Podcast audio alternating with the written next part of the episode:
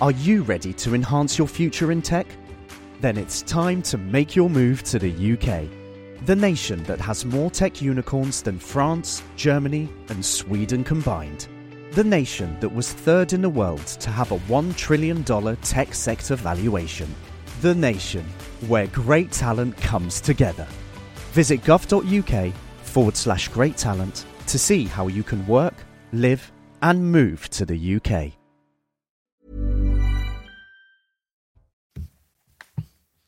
Bonjour, soyez les bienvenus. 12h, 14h, c'est Midi News Weekend. Vous connaissez ce rendez-vous par cœur, deux heures d'information non-stop avec des témoignages, des reportages, des débats. Présentation de la grande équipe qui m'entoure dans quelques instants, mais tout de suite, oui, tout de suite, le sommaire de notre première heure. À la une, bien sûr, le conflit entre Israël et le Hamas, fin de la trêve et reprise des hostilités depuis ce matin. On sera sur le terrain avec nos équipes, Régine Delfour et Olivier Gangloff. Analyse d'Harold Diman, notre spécialiste, sur notre plateau. On évoquera également, du coup, l'inquiétude des familles des otages avec cette reprise du conflit, alors qu'hier, on a assisté à une très belle scène de retrouvailles entre Miachem et sa famille. La jeune femme de 21 ans faisait partie du groupe de 8 otages libérés hier par le Hamas. On évoquera également dans notre émission ce drame à. Oui, ce drame, la mort de l'indifférent, serais-je tenté de dire. Un octogénaire a été roué de coups samedi dernier par deux individus alors qu'il subissait un cambriolage. Il est décédé quelques heures plus tard. On écoutera son avocat révolté, comme les membres de sa famille. Enfin, on ira dans l'Ain. Pourquoi l'Ain? Eh bien, le département a décidé de suspendre la prise en charge des mineurs non accompagnés. La raison, le manque de capacité d'accueil. C'est un sujet Mini News, évidemment. C'est un sujet qui va faire débat. On en parlera avec mes grands témoins. Voilà, vous connaissez le programme de cette première heure. Tout de suite, on fait un point sur l'information. Et en ce vendredi, c'est Mathieu Devez qui incarne cette information. Bonjour mon cher Mathieu. Bonjour Thierry et bonjour à tous. À la une, la guerre a repris à Gaza. Israël accuse le Hamas d'avoir tiré le premier ce matin. Les terroristes ont ouvert les hostilités avant même la fin officielle de la trêve, des tirs de roquettes vers Israël après une semaine de cessez-le-feu et malgré les efforts des médiateurs pour prolonger la trêve. La trêve qui a donc permis la libération de plusieurs dizaines d'otages. Vous avez pu le suivre sur CNews. C'est notamment le cas de la franco-israélienne Miachem. Elle a été libérée hier. La jeune femme de 21 ans avait été kidnappée par les terroristes sur le site du festival de musique.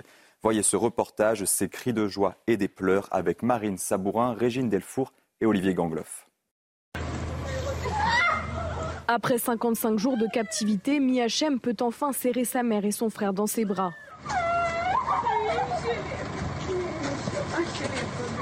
Quelques heures plus tôt, c'est le visage fermé, le teint pâle et encerclé par les terroristes du Hamas que la franco-israélienne de 21 ans avait pu quitter la bande de Gaza à l'aide de la Croix-Rouge.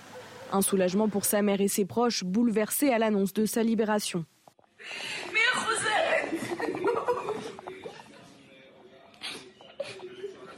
Enlevé le 7 octobre dernier lors du festival de musique Reim, Miachem avait été blessé au bras. Dans l'une des rares vidéos d'otages en vie diffusées par le Hamas, la jeune femme apparaissait alitée après avoir été soignée. Dès son arrivée à l'hôpital, la jeune femme a été immédiatement prise en charge par les médecins. Elle a été enfermée sans lumière, sans fenêtre. Elle voulait juste nous prendre dans ses bras, nous embrasser. Comme Mia, 109 autres otages ont été libérés sur les quelques 240 enlevés le 7 octobre. Vous en parliez en sommaire, cher Thierry, un homme de 86 ans est mort après avoir été roué de coups à son domicile. Les faits se sont produits le week-end dernier à Pau lors de ce qui ressemble à un violent cambriolage. Un jeune homme de 17 ans originaire de Roumanie a été mis en examen. Il est déjà connu pour des faits similaires. Et près d'une semaine après le drame, la famille dénonce le silence des responsables locaux. Il a 15 ans, oui, il a 15 ans. Il s'appelle Valentin et il est introuvable. Les gendarmes de la section de recherche de Grenoble ont donc lancé un appel à témoins. Les parents de l'adolescent ont été retrouvés morts par balle et calcinés dans la maison familiale de Châteauvillain. C'est une petite commune de l'Isère. Un numéro vert, vous le voyez à l'antenne, a été ouvert pour toute information 0800 20 01 42. C'est la fin de ce journal. Tout de suite, retrouvez Thierry Cabane et ses invités, bien sûr, pour le début de Midi News. Merci, mon cher Mathieu. On retrouve dans 15 minutes, c'est bien ça. Hein le vendredi, c'est tous les quarts d'heure. Allez, à tout à l'heure. Je vous présente euh, mes grands témoins du jour. Nous sommes ensemble jusqu'à 14h avec moi, Naïm Fadel, essayiste, une fidèle de l'émission.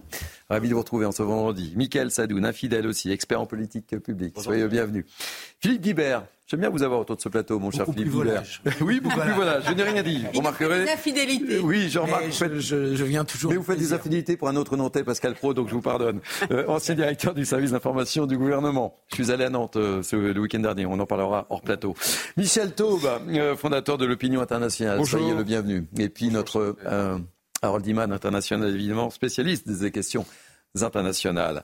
Euh, on va débuter donc notre première heure en évoquant la situation entre Israël et le Hamas. Je vous le disais, l'armée israélienne a repris euh, les combats euh, ce matin contre le Hamas. On va retrouver tout de suite du côté de Zerot nos envoyés spéciaux Régine Delfour et Olivier Gangloff. Bonjour Régine. Donc les combats, vous nous confirmez, ont bien repris. Racontez-nous ce qui se passe très concrètement. Il est quasiment midi ici en France.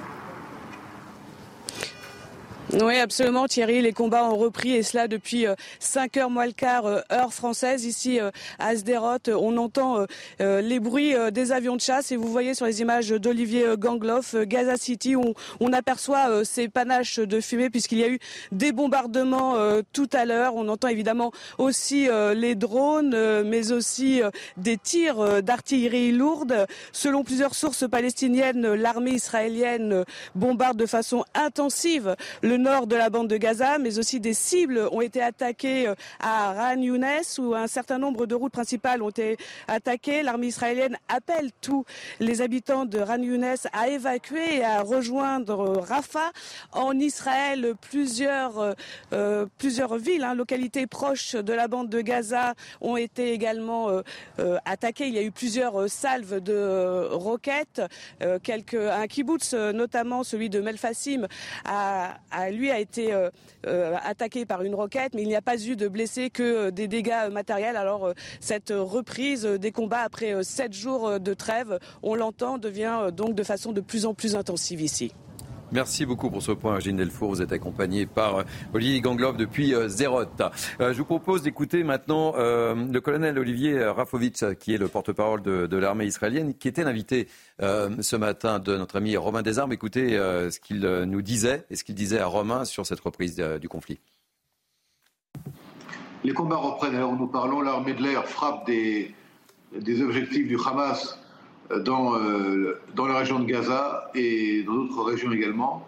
Euh, les combats reprennent, la guerre reprend contre le Hamas dans la bande de Gaza. Le Hamas, encore une fois, je répète, n'a pas respecté les, clauses, n'a pas respecté le fait qu'il devait, devait transférer une nouvelle liste d'otages, puisque cette trêve était, là pour euh, la libération des otages. Harold Iman, vous êtes notre spécialiste des questions internationales. On pouvait s'attendre à cette reprise des hostilités. Il y a eu un attentat hier et puis des tirs ce matin. Euh, tout laissait penser qu'effectivement, la trêve allait être suspendue. Oui, et les Israéliens, le gouvernement l'a toujours dit, la trêve n'est pas autre chose qu'une suspension dans les opérations, une pause opérationnelle, comme ils l'appellent, afin de récupérer les otages, après quoi l'armée israélienne procéderait à la destruction totale du Hamas. Donc euh, voilà, dès qu'il n'y a plus de transfert d'otages, eh bien, il y a la euh, campagne de la guerre. Et voilà comment, ça c'est la logique israélienne du côté Hamas. On n'a pas vraiment d'explication sur le pourquoi la liste n'aurait pas été complétée. Euh, cependant, euh, hier, l'attentat à Jérusalem dont vous parliez, euh, ce n'est pas exactement un gage de paix. Mmh. Hein, bah, c'est moins qu'on puisse dire. Oui, quand deux, deux, deux, deux, terroristes abattent trois personnes à une, à une, station de bus dans la partie non contestée de Jérusalem, il s'agissait de Jérusalem-Ouest. Euh, donc, c'était parti pour ne pas fonctionner. Et ça nous rappelle que le Hamas étant un groupe qui n'est pas étatique, un groupe terroriste, et donc, euh, il ne suit pas une logique que l'on peut assimiler à celle d'un État. Donc, quand tout va bien, il, fait en sorte que ça aille mal, et quand tout va mal, il fait en sorte que ça aille bien. -hmm. Donc, euh, c'était sans doute à prévoir, mais bon, euh, ce n'est peut-être pas la fin d'une perspective de trêve. Michel Taube, on l'a longtemps évoqué, on se disait aussi que cette, cette trêve, le Hamas en avait besoin pour reconstituer ses forces. Et force est de constater, si je puis me permettre, qu'évidemment, on pouvait s'attendre à cette reprise en, vertu de ce que vient de dire euh, Harold Iman. Oui, oui, tout à fait. Je pense que euh, s'il y a eu autant de libération d'otages ces derniers jours, c'est parce que le Hamas avait été mis très fortement sous pression euh, et pas que de la communauté internationale, mmh. surtout effectivement des, attaques euh, légitimes de, de, menées par l'État d'Israël.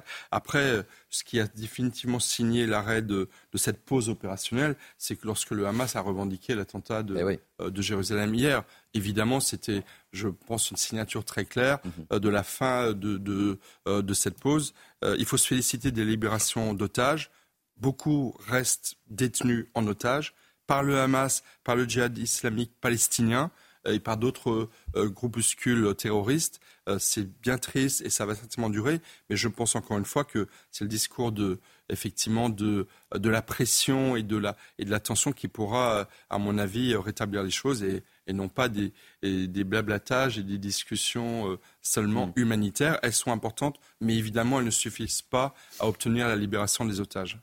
Alors, je, vous donne la parole dans quelques instants. Je voudrais vous, faire écouter une autre réaction du colonel Olivier Rafovitch ce matin, notamment lorsqu'il évoque des discussions avec le Hamas. Écoutez, il n'y a pas de discussion en fait. Écoutez-le.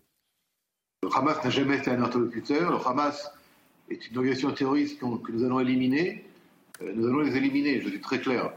Euh, il y a eu des intermédiaires qui ont participé euh, à des discussions pour le retour de nos otages. Un point, c'est tout. Le Hamas n'est pas un interlocuteur. Le Hamas est une organisation euh, d'une cruauté euh, sans nom. D'ailleurs, on a vu l'état des, otages lorsqu'ils rentrent et ce qu'ils nous racontent. On a affaire véritablement à des, criminels.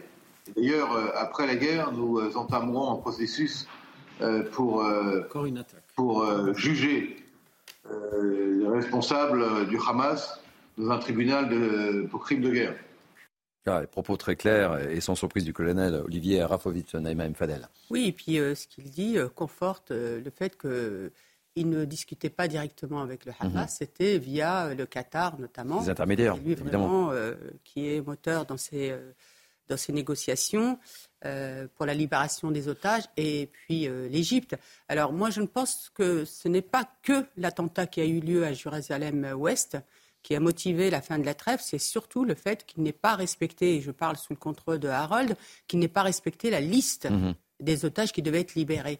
Donc ce qui présage aussi, et, qui, ce qui peut aussi inquiéter, parce que rappelons-nous, on l'a appris dernièrement, c'est que ces otages ont été répartis euh, ont été aux mains de certains, euh, certaines fractions, notamment le djihad islamique, mais d'autres fractions aussi, dont le FPLP, et, euh, et aussi des familles gazaouis. Donc euh, l'inquiétude, c'est qu'en fait, et d'ailleurs le ministre des Affaires étrangères euh, qatari l'a bien dit, qu'il y avait au moins 40 otages dont on n'avait pas de nouvelles. Donc je pense que c'est peut-être ça qui fait qu'il n'y a, a mhm. plus rien à, négocier et qui peut être très extrêmement inquiétant. Michael Sadoun. Moi je pense que les Israéliens se sont heureusement ou malheureusement habitués à cette situation de, de, trêve qui dure depuis euh, une semaine. On sent même un retournement dans l'opinion puisqu'il y a des sondages qui montrent que 49% des Israéliens veulent maintenant privilégier la libération des otages quand 39% privilégient l'élimination du Hamas. Mais on a vu, au regard de ce qui s'est passé, notamment des attentats qui se sont déroulés à Jérusalem, que ça ne se fait pas aussi facilement, euh, qu'il y a une asymétrie entre un État démocratique comme Israël qui par sa structure, son organisation politique est capable de faire la trêve, et une organisation terroriste réticulaire de laquelle n'importe qui peut se revendiquer, comme le Hamas, qui n'est pas en mesure de faire une trêve parce qu'il n'y a pas de structure et d'organisation politique qui permettent de mettre un coup d'arrêt à tout ça. Surtout qu'ils ont par ailleurs revendiqué l'attentat, ce qui n'aide pas beaucoup euh, la situation. Je ne vois aucune réaction dans la communauté internationale suite à ces attentats. La COP28, notamment la personne euh, de l'Iran, euh, euh, décide d'accuser Israël, de mmh. tourner les regards vers Israël. Je remarque aussi que l'ONU, en la personne de Guterres, le fait aussi. L'UNICEF a également fourni un communiqué en disant que le meurtre des enfants ou je ne sais quelle autre formule ambiguë allait reprendre.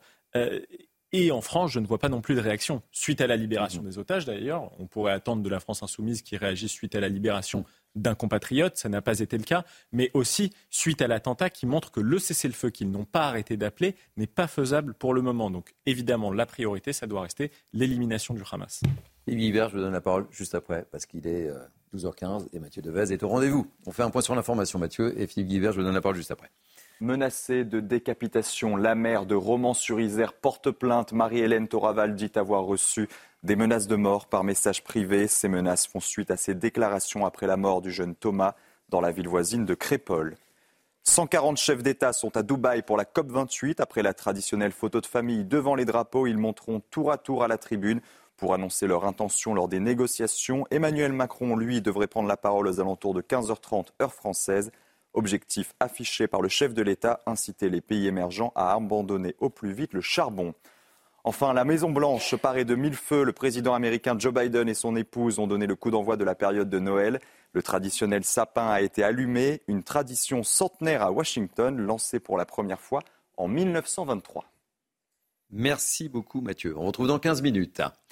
Philippe Guibert, je ne vous ai pas donné la parole. Je tiens toujours mes engagements. Quelle est un petit peu votre réaction sur cette surprise, enfin sur cette reprise, sans surprise, je dirais, du conflit en, vertu des signes euh, qu'on évoquait tout à l'heure avec Carole et, nos grands témoins? Oui, on n'est pas extrêmement surpris que cette trêve n'est pas, n'est pas tenue jusqu'au bout comme on, comme on pouvait par ailleurs l'espérer. Mais euh, il y a une logique des combats. Moi, je pense que le Hamas vit de la guerre. Euh, que le Hamas est, dans une logique où, à la limite, s'il se satisfaisait du statu quo précédent, qui consistait à recevoir de l'argent du Qatar avec la bénédiction euh, du gouvernement israélien euh, pour administrer Gaza et envoyer, pardonnez-moi d'être un peu cynique, quelques mhm. roquettes de temps en temps avec une petite réplique israélienne ils, ils n'auraient pas mené l'opération abominable du 7 octobre. Donc ils sont entrés à partir depuis le 7 octobre, au moins, si ce n'est avant, mais parce que ça demandait d'être préparé, dans une logique de guerre euh, absolue. La vraie question qu'il faut se poser, euh, est-ce que pour euh, le gouvernement israélien, l'État d'Israël, la réplique militaire et de la poursuite de la guerre suffit? Je ne dis pas qu'il ne doit pas y en avoir, mais est-ce qu'elle suffit? Est-ce qu'elle définit une stratégie? Est-ce qu'il y a une solution purement militaire à l'éradication mhm. du Hamas? Là, j'avoue que plus le temps passe, euh, plus j'écoute les, les, experts militaires et, géopolitologues, mhm. plus je, me pose cette question et je pense que ça peut être un piège pour euh, Israël de s'enfermer dans une seule solution militaire. Je ne dis pas qu'il ne mhm. devrait pas y avoir de pression militaire. Je, pense pas que ça suffise, mais en tout cas, la réponse militaire conditionne la réponse politique qui aura mhm. après. Parce que chaque fois qu'Israël a fait la paix avec des voisins, c'est après avoir dominé militairement de manière bien supérieure. Et malheureusement, pour faire la paix, il faut qu'Israël montre une certaine supériorité militaire et technique. Sinon, mais euh, pour te répondre, euh, Michael, euh, euh, est-ce que cette guerre contre le Hamas est gagnable? Parce que les PEG dont tu parles étaient des, guerres entre États, avec des États, avec des armées euh, classiques.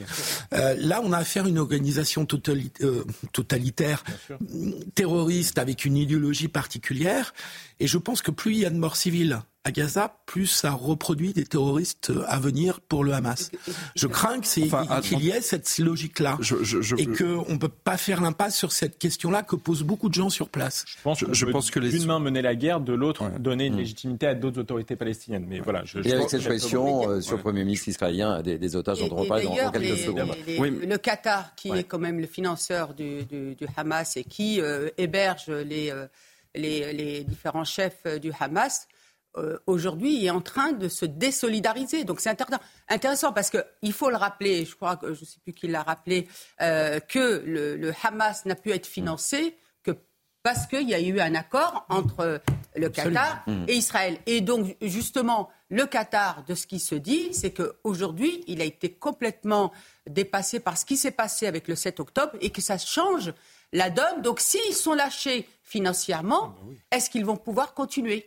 Je voudrais qu'on s'intéresse au sort des, euh, otages, évidemment. Euh, Martin Guillard, qui m'accompagne dans, cette émission aujourd'hui, va, nous montrer ces, très belles images de, soulagement après la, libération de la franco-israélienne Miachem. Hein, je vous rappelle, la, jeune femme de 21 ans faisait partie du groupe de, huit otages libérés par le Hamas hier. Elle avait été euh, enlevée par les terroristes. Elle arrive partie le 7 octobre dernier. Avec nous, Sandra Ifra du collectif Women United for Peace. Merci Sandra d'être euh, en direct avec nous. Je voulais absolument vous avoir parce que Évidemment, Merci de euh, hier, on a vécu euh, des moments d'intense émotion et vous étiez avec nous sur, sur notre antenne. Et, aujourd'hui, il y a cette reprise du conflit. Donc évidemment, on subodore l'inquiétude des familles des, des, otages, ma chère Sandra. Évidemment, évidemment. Alors les otages, évidemment, les familles d'otages sont extrêmement inquiètes. Euh, cette trêve euh, annulée, euh, c'est dû au Hamas. Hein. Vous avez vous-même ce matin expliqué qu'il y a eu des, un attentat à Jérusalem, qu'il y a eu des centaines de roquettes qui ont été tirées. Donc c'est vraiment le Hamas qui a fait une, voilà, ce, genre de, de, provocation. Et donc évidemment, Israël a dû interrompre la trêve, malheureusement. il faut savoir que les familles d'otages ont très peur pour plusieurs raisons. Euh, il reste probablement probablement 137 euh, otages, 137 otages en ce moment dans les tunnels, dans le noir, dans des très mauvaises conditions, comme vous pouvez l'imaginer. Et les familles d'otages ont extrêmement peur que du fait qu'il y a eu des viols, qu'il y a eu de la torture, on, a, on a vu hein, les premiers témoignages euh, de la mère de Ethan, euh, on a très peur en tant que famille qu'en fait ils ne rendent pas les autres otages à cause de, de, de torture que les familles, que les femmes, que, que les hommes, parce qu'il y a aussi des hommes ont subi. Voilà un petit peu où on en est aujourd'hui euh, par rapport à ce fait-là. Là, je me trouve, comme vous le voyez derrière moi, derrière l'esplanade du Trocadéro. On ne lâchera rien comme je répète, il y a 137 otages. Je vous remercie, vous, en tant que CNews, d'être avec nous. Je fais appel également à tous les Français, à tous les Françaises, si vous avez une influence auprès de vos mairies, auprès des communes, auprès d'amis, auprès de pouvoirs publics, on a besoin de vous. 137 otages qui vivent l'horreur actuellement sous les tunnels dans des conditions, comme on peut le savoir maintenant, abominables. Je fais aussi un appel à la Croix-Rouge. Des familles demandent des médicaments. Euh, la dame qui est actuellement euh, libérée et qui a été transférée par hélicoptère, euh, sa, sa fille avait apporté des médicaments et ça n'a pas été accepté par la Croix-Rouge. C'est primordial. Il y a des personnes qui ont besoin pour survivre de médicaments. Je voulais également dire, je reviens sur Mia. Mia a été opérée de manière artisanale par un vétérinaire. Je ne sais pas si vous imaginez, c'était une opération grave. Là, elle est actuellement prise euh, par les hôpitaux israéliens. Et vous savez quoi? À côté de sa chambre, dans ces hôpitaux israéliens, il y a également des enfants et des femmes palestiniennes civiles qui sont soignés par les fabuleux médecins, par toute la technologie qu'il y a dans les hôpitaux israéliens. Voilà. Donc moi j'ai envie aussi de donner une lueur d'espoir. Euh, j'ai envie aussi de croire qu'on va pouvoir euh, refaire à un moment donné la trêve, mais Israël est bien obligé de se défendre. Hein. C'est une attaque. C'est comme si au Bataclan euh, on n'avait rien fait. Imaginez des otages au Bataclan on ne peut pas rester statique. On ne peut pas demander à Israël de ne pas intervenir. On se défend. C'est Israël qui a été attaqué. Et on ne veut pas non plus un nouveau 7 octobre euh, avec des nouveaux otages. Donc là, vraiment, euh, je, je, fais appel à vous et je vous remercie euh, de, de, parler et de, de, de, citer également les quatre noms des otages notre rôle, français, comme vous et moi qui sont actuellement aux mains du Hamas. Merci beaucoup. Merci beaucoup pour votre témoignage. Euh, c'est important. Euh, je rappelle que vous êtes du collectif Women United for Peace. Et je voulais euh, dire une dernière phrase, une dernière petite phrase. Oui.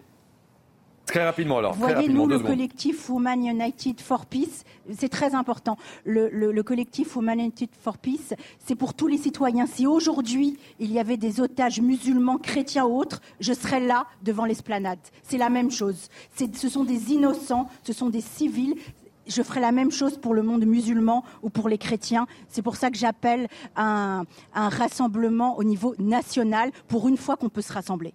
Merci euh, pour votre témoignage et votre engagement, euh, Sandra euh, Ifra. Michel Taub, très rapidement. Juste deux, mots. D'abord, parmi les otages, il reste des Français. et ça, il faut insister dessus. et le deuxième point, juste pour répondre à ce que disait Philippe Guibert, euh, c'est pas ce que Philippe a dit, mais euh, il faudrait être naïf ou céder à un esprit de Munich 2023 euh, que de penser que des otages auraient été aussi rapidement libérés si Israël n'avait pas riposté de façon extrêmement forte. Ce qui a amené à la libération d'une soixantaine d'otages, c'est parce que la riposte a été très ferme. Et c'est malheureusement nécessaire dans un bras de fer qui est face à une organisation terroriste dont il faut espérer qu'un jour le Gaza sera libéré de l'emprise du Hamas. C'est ça pour moi l'objectif de guerre, c'est que le, c'est que le Hamas qui a pris en otage les Palestiniens soit éjecté de Gaza pour que Gaza et les Palestiniens aient un avenir politique devant eux. La question, cher Michel, c'est est-ce que ça peut marcher? Et, et c'est là-dessus que quand même beaucoup de gens ont des doutes. Euh, bah, les 60 otages libérés le penseraient certainement. Oui, oui, oui, mais euh, éradiquer le Hamas, pour l'instant, euh, c'est loin d'être le cas. Et donc, jusqu'à quel point Et donc, il y a une question de stratégie. On en revient toujours à la même question, qui est la stratégie militaire et politique de, de du gouvernement israélien. On en reparlera. On va marquer une première pause publicitaire, si vous le voulez bien, mes, mes amis. Il est quasiment 12h25. Vous êtes bien sûr CNews et c'est News Weekend jusqu'à 14h. À tout de suite. Il est un peu plus de 12h30. Merci de nous accueillir chez vous. C'est Mini News Weekend jusqu'à 14h. Tout de suite, on fait un point sur l'information avec Mathieu Devez. Rebonjour Mathieu. Bonjour Thierry, bonjour à tous. La guerre a donc repris à Gaza. Israël accuse le Hamas d'avoir tiré le premier ce matin. Les terroristes ont ouvert les hostilités avant même la fin officielle de la trêve. Des tirs de roquettes vers Israël après une semaine de cessez-le-feu et malgré les efforts des médiateurs pour prolonger la trêve. Cette trêve qui a donc permis la libération de plusieurs dizaines d'otages, c'est notamment le cas de la franco-israélienne Miachem. Elle a été libérée hier. Voyez l'émotion intense de sa mère, ses cris de joie et des pleurs. La jeune femme de 21 ans avait été kidnappée par les terroristes sur le site du festival de musique. Sa mère devrait d'ailleurs bientôt tenir une conférence de presse.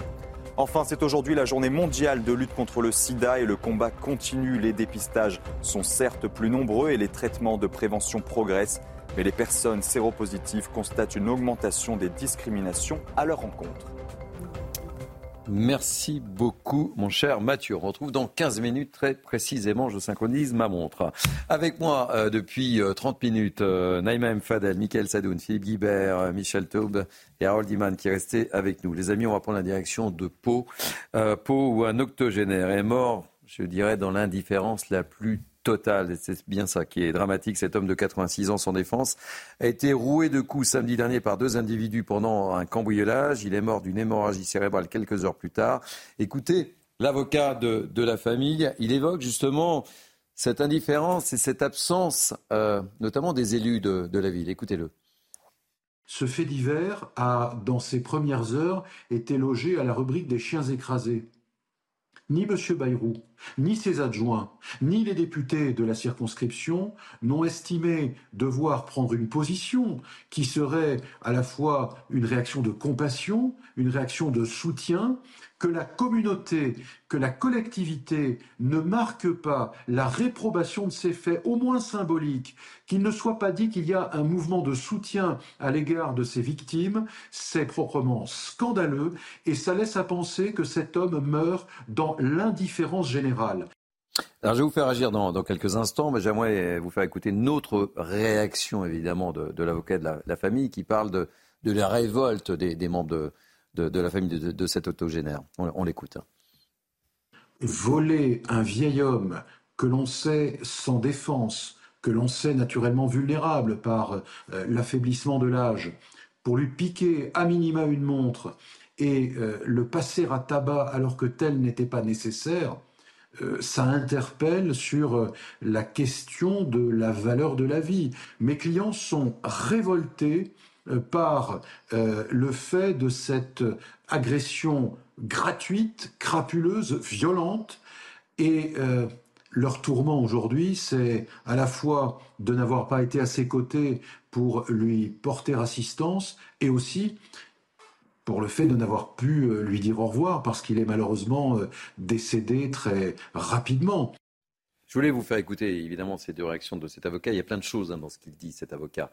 Euh, que vaut une vie aujourd'hui dans notre société en, 2023 Sans prendre une personne âgée, c'est, je trouve, une des manifestations les plus horribles de la décivilisation dans laquelle nous vivons. Et moi, ce qui me choque, c'est que je n'avais pas tout compris tout de suite, mais il a été roué de coups samedi dernier. Mm. Il est mort dimanche, ce monsieur. Dimanche, nous sommes vendredi. Mm. Cinq, six jours de silence. Et donc je comprends la colère. C'est pas la colère de l'avocat. L'avocat n'est que la voix de la famille, la chambre d'écho de, la, famille, hein. de la famille. Et effectivement, je pense qu'il est urgentissime euh, que François Bayrou, maire de Pau, personnage important de la République, s'exprime.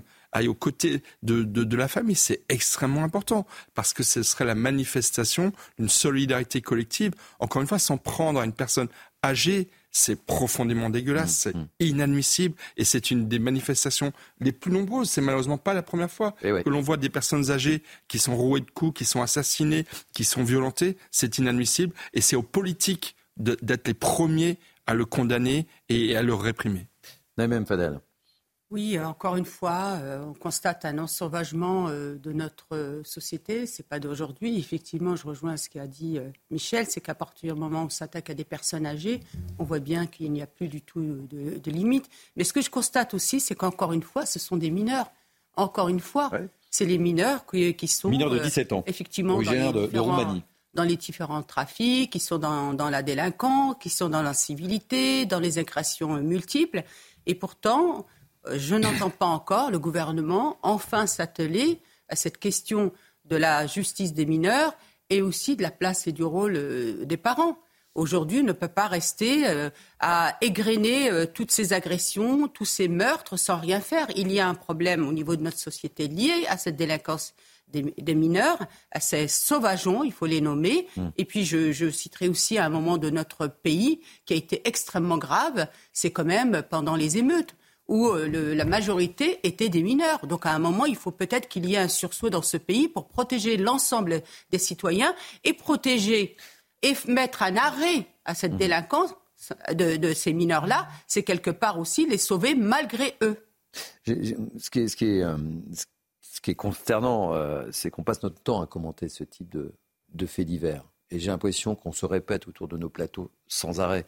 C'est euh, mais euh, Mm. je fais référence à d'autres agressions qu'on a évoquées, je ne vais, pas- je vais pas y revenir, et qu'au final, il ne se passe rien. Et puis, il y a cette non-prise de conscience, notamment, vous l'évoquiez, Michel, euh, Monsieur Bayrou, euh, entre autres, hein, puisqu'il a été euh, nommé, donc je me permets de, de le reciter par, par l'avocat de, de cette famille, et, et ce silence que, que, que, que, que le Vox Populi ne comprend de moins en moins, d'autant plus qu'il préside une, une, une instance qui a pour objectif d'être à l'écoute des habitants. Ouais.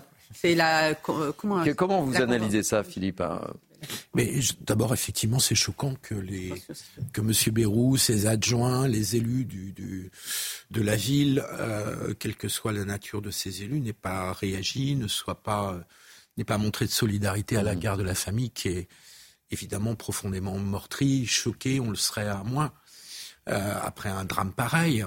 Donc ça, c'est le premier point, et je, je c'est difficilement compréhensible et il faut que François Bayrou euh, là-dessus euh, s'explique. Euh, deuxième chose, bah oui, enfin, ça a été dit avant que, que j'intervienne, c'est la, la question de la violence, c'est de l'hyperviolence. De l'hyperviolence. C'est pas la violence, c'est l'hyperviolence. Puisque dans le vol, dans le cadre d'un vol, ça a été dit contre une personne âgée, ces jeunes mineurs se croient obligés de le tabasser jusqu'à provoquer son décès. C'est, je sais pas si on se rend compte de la, du degré de violence que ça représente. Euh, et puis le troisième point, c'est tous ces jeunes mineurs issus d'une immigration plus ou moins légale, euh, qui euh, sont complètement désocialisés, qui sont complètement décivilisés. Euh, Sans repère. Sans repère, sans éducation souvent, et qui sont la proie de tous les trafics. On sait très bien que les trafics, notamment de drogue, euh, peuvent les embaucher, je mets des guillemets à embaucher, euh, pour faire partie de leur trafic, parce que ça leur donne des ressources. Euh, Qu'est-ce qu'on fait face à ça Euh, C'est un problème qu'on a, comme vous le dites, qui désormais est J'ai l'impression qu'on se répète euh, toujours. Et, là, c'est qu'on pose toujours la même question. J'aime bien formule, ils sont on la le- proie, enfin, ils participent, quoi. Ils sont la proie de trafic, vous avez dit, Philippe. Euh, Ils Oui. sont pas la proie. Qu'est-ce que Ils, vous voulez dire ils- par ils- là bah, je veux dire qu'ils Ils sont pas la proie, ils sont les ils sont plus les prédateurs. Ils sont des participants que et des là personnes responsables. euh, pour leur donner Bah, une excuse, quand on dit hein. on est la proie, c'est-à-dire qu'on est victime d'eux, on est, on subit, on est. Voilà, non, je- il y Non, a une après, responsabilité. Bon, c'est- pas ce que voulait dire Philippe. Non, mais oui, Philippe, je pense il pas que c'est ce que dire. oui. Non, non. Non, mais pour rejoindre euh, Philippe. Je peux juste terminer. De chercher des polémiques euh, là où il n'y en a pas. hein. Non, mais pour bon. rejoindre ce qu'a dit Et donc, Philippe, le problème est de savoir aussi- ce qu'on fait concrètement. Pardon, je termine, excusez-moi. Euh, moi, j'aimerais bien que le débat politique, alors non seulement là, en l'occurrence, il n'y a pas de manifestation de solidarité minimum, mais que le débat politique, plutôt, que partir dans des polémiques ou des digressions idéologico, je ne sais quoi, euh, propose des mesures très concrètes par rapport à ce phénomène, et concrètes et efficaces. et qu'on ne se perde pas dans des fausses polémiques, mais qu'on traite le sujet. Ouais, et j'ai le sentiment qu'on ne traite pas le sujet et que nous, en revanche, on les traite sans arrêt. Bien sûr, mais parce que malheureusement. Et, que l'escalade ne s'arrête jamais. Mais parce que ce genre de fait divers, vous demandiez euh, ce que vaut une vie. Bah oui. Malheureusement, aujourd'hui, ça dépend un petit peu. Que vaut la vie de Naël? Plusieurs semaines d'émeutes, une minute de silence à l'Assemblée nationale parce que c'est considéré comme un fait de société, comme un mm. révélateur de la violence policière vis-à-vis des jeunes des quartiers, etc. Interprétation évidemment que je conteste. Mais voilà ce qu'elle vaut. La vie de cet homme-là, de cet octogénaire à qui d'ailleurs on ne donne même pas de nom, ce qui est quand même mm. révélateur, malheureusement aujourd'hui, au regard des pouvoirs publics, elle, ne vaut pas... Martial. Martial, et eh ben c'est important de le dire elle ne vaut même pas l'action politique. C'est ça que je déplore. Mhm. Je n'attends pas un déplacement, je n'attends pas un grand discours, je n'attends pas de raison funèbre. J'attends une action parce que ça n'est pas un fait divers et il faut que les gens le comprennent aussi devant leur télé. Il y a une augmentation de ce genre de fait qui est très significatif et qui, et qui s'étend en fait sur un temps assez long. En 2022, plus 11% des cambriolages, plus 15% des actes de coups et blessures, avec évidemment les violences intrafamiliales qu'il faut compter dedans, mhm. mais aussi des coups et blessures volontaires. Euh, voilà, si vous voulez, on fait face à un phénomène de société qu'il faut enrayer avec évidemment une action globale. Et sur ça, on sent que le gouvernement n'est pas au rendez-vous, parce que ça doit combiner la justice qui doit être plus ferme. Mm. Évidemment qu'il faut donner plus de moyens. Éric Dupont-Moretti s'y applique. Mais il faut donner plus de moyens aussi idéologiques. Et on sent que la justice n'est pas au rendez-vous sur ça. Il faut donner plus de moyens à la police. Il faut couper l'immigration. Philippe en a parlé. Parce que cette criminalité, elle n'est pas seulement endogène, elle est beaucoup exogène. C'est les mineurs isolés, sujet dont on parlera peut-être après. après. Euh, c'est aussi la justice des mineurs. Est-ce que les ordonnances de 45 sont encore adaptées à la violence des mineurs aujourd'hui? Donc c'est une réponse globale. Et, je, rappelle également euh, le, témoignage du, grand-père de, Thomas au moment des, obsèques. Il était très clair, très limpide. On ne va pas écouter la, réaction du, grand-père de Thomas, mais, qui demande évidemment des mesures très, très concrètes, très précises, très fortes. Pour en rajouter à cette question des mineurs, euh, des mineurs isolés euh, notamment, en 2022, 55% des mineurs, euh, des faits de délinquance, d'agression, etc., etc., étaient le fait de mineurs isolés. Sur euh, Paris, 45% sur Bordeaux. C'est énorme, mmh. vu qu'il y a environ entre 20 000 et 40 000 euh, mineurs. On a aussi, et c'est ce que je voulais dire pour rejoindre ce qu'a dit Philippe, c'est qu'aujourd'hui, on a aussi un trafic dans le cadre de l'immigration, notamment des mineurs isolés. On les fait venir et on, les, on leur fait payer la dette comme ça, c'est-à-dire dans les, vols au quotidien, euh, les, les, euh, les, trafics en tout genre, etc. C'est une réalité aussi. C'est exactement ça. Euh, Michel Taube. Michael, vous avez parlé de la réforme de la justice des mineurs à travers les ordonnances de 1945. Mais excusez-moi, il y a eu une réforme de la justice des mineurs qui, a été, introduite par Éric Dupond-Moretti, qui a été votée il y a deux ans maintenant, un peu moins de deux ans, mais qui a été, excusez-moi, un flop total, qui n'a que ajusté certaines dispositions de la justice des mineurs, qui à mon avis est comme une erreur considérable en séparant dans le temps le prononcé de la culpabilité d'un mineur et le prononcé de la peine, alors que je pense que pour un mineur, la peine a une fonction éducative et de compréhension de ce qu'il a fait de mal. Donc je trouve ça très mauvais de renvoyer la peine à après le prononcé d'une éventuelle culpabilité. Et résultat, on rediscute déjà d'une nouvelle réforme de la réformette de la justice des mineurs. La réalité, c'est qu'on n'ose pas prendre conscience et inscrire dans le droit puisqu'on veut mm. des choses concrètes, effectivement, et c'est légitime, le fait que les mineurs d'aujourd'hui ne sont plus les mineurs de 1945, ce sont des adultes pour beaucoup d'entre eux parce qu'ils sont responsables et ils savent ce qu'ils font et que tant que la justice n'aura pas la main ferme, je ne dis pas ça pour les sanctionner, je dis ça pour les aider à essayer de retourner dans le droit chemin. Et malheureusement, on en est très très loin aujourd'hui. Allez, on parlera de la prise en charge justement des, mineurs non accompagnés juste après, juste, après juste après, le flash de Mathieu Devez. Les premières images des blessés de Gaza à bord du porte-hélicoptère français Dixmude. Il a accueilli dans un port égyptien des premiers patients, donc en urgence relative. Il s'agit de civils en provenance de la bande de Gaza. La victoire de Geert Wilders aux élections législatives est confirmée aux Pays-Bas. Mais le leader d'extrême droite a toujours besoin du soutien de 76 députés sur les 150 de l'Assemblée pour gouverner. Enfin, la pollution est toujours plus importante en Inde. Le gouvernement envisage désormais de la pluie artificielle, oui, pour lutter contre le phénomène. Une technique qui consiste à pulvériser de l'iodure de sodium ou du sel dans les nuages. afin donc de déclencher une condensation sous forme de pluie mon cher Mathieu. On vous retrouve tout à l'heure à 13h. Alors on évoquait évidemment le problème des mineurs, la prise en charge des mineurs non accompagnés. Pour certains euh, départements, ça devient très compliqué, notamment dans l'Ain. Regardez ce reportage de Maxime Leguet et on poursuit le débat avec mes grands témoins. L'Ain, face à une augmentation massive d'arrivées de mineurs non accompagnés. Depuis janvier, 252 mineurs isolés étrangers ont été admis dans le département. C'est déjà presque deux fois plus que sur l'année 2022. Un phénomène qui s'accélère depuis septembre. Arrivée directe, réorientation, contestation de majorité devant le juge des enfants, maintien des jeunes majeurs dans le dispositif faute d'hébergement de droit commun, le dispositif explose. Avec souvent plusieurs arrivées directes par jour, la pression quotidienne n'est plus tenable. Car la prise en charge de ces mineurs non accompagnés a un coût.